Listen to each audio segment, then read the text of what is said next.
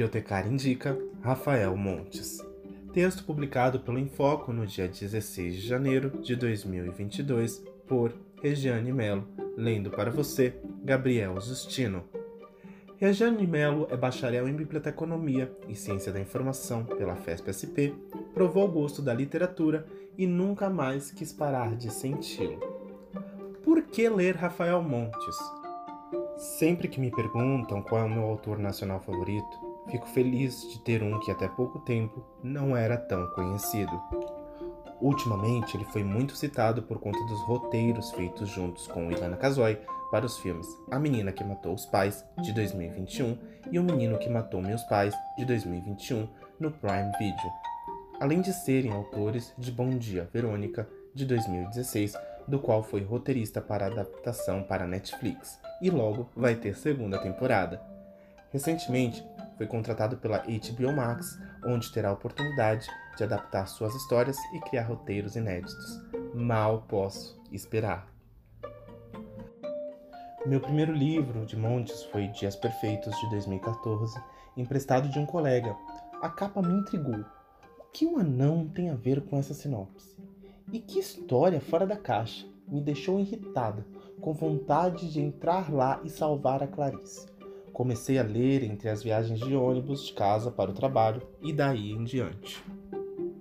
Procurei ler todos os seus livros publicados. Agora estou em dia e tive o prazer de conhecê-lo na Bienal do Livro de 2018. Meu livro favorito é Jantar Secreto de 2016. Perturbador é o mínimo e é o livro que eu indico hoje. Sinopse pelo Google Books.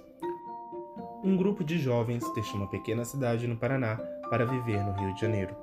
Eles alugam um apartamento em Copacabana e fazem o possível para pagar a faculdade e manter vivos os seus sonhos de sucesso na capital fluminense. Mas o dinheiro está curto e o aluguel está vencido.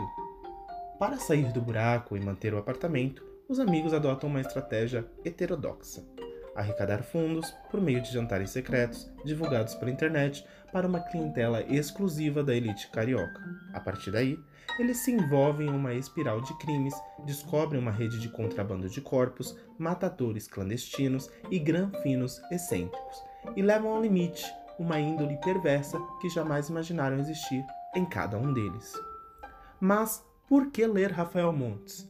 Quando pensamos em literatura policial, estamos acostumados a projetar nossas expectativas em cenários internacionais. Mas e se eu trouxer isso para cenários mais próximos a mim? eu consigo me imaginar como uma colega de faculdade do Alê, protagonista de Suicidas, de 2012, ou até mesmo dividindo a casa com os meninos de Jantar Secreto. As histórias de Montes possuem críticas sutis, pegas nas entrelinhas. Sua escrita tem uma forma de descrição de ambientes e cotidiano que é muito nossa. É isso que mais me intriga, além dos plot twists que eu adoro em qualquer história. A maioria dos seus livros tem o ponto de vista do vilão, e isso lhe põe em um local no qual se pega tentando entender o porquê de a personagem estar fazendo aquilo, e algumas vezes encontrando sentido.